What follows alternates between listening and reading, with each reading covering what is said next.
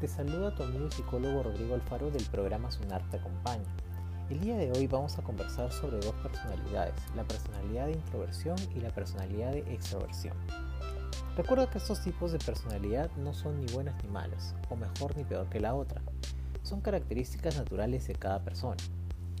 Comencemos con la personalidad introvertida. Las personas introvertidas suelen recargar energías estando y disfrutando de espacios consigo mismas, por lo general su círculo de amistades es reducido y muy íntimo.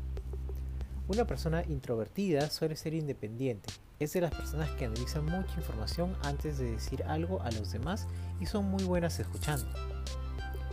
El reto del introvertido es escuchar menos y hablar más, comunicar más sus ideas, sus opiniones y su sentir. Precisamente al estar en el mundo de las ideas, es decir, hacia adentro, ahora le toca sacar esa información hacia afuera. Las personas extrovertidas suelen recargar energías estando disfrutando de espacios con otras personas y círculos sociales. Suelen tener la iniciativa para conocer gente nueva y hablarles. Una persona extrovertida suele sentirse mejor trabajando en equipo y es de las personas que prefiere comunicar sus ideas y expresar su sentir antes que pensar o analizar mucho algo. El reto del extrovertido es hablar menos y escuchar más a los demás.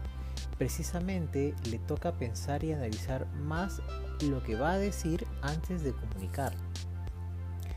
Ahora, te cuento que todos tenemos una personalidad predominante y esta se intensifica cuando estamos pasando situaciones estresantes. Por ejemplo, cuando estamos presentando un trabajo y tenemos que terminarlo, las personas extrovertidas suelen pedir ayuda a los demás cuando están estresados, mientras que las personas introvertidas, cuando están estresados, suelen encerrarse en un espacio para trabajar esto que está pendiente a solas. Muy bien, este fue el tema del día de hoy, las personalidades introversión y extroversión. ¿Y tú, con cuál de las personalidades te sientes más identificado o identificada?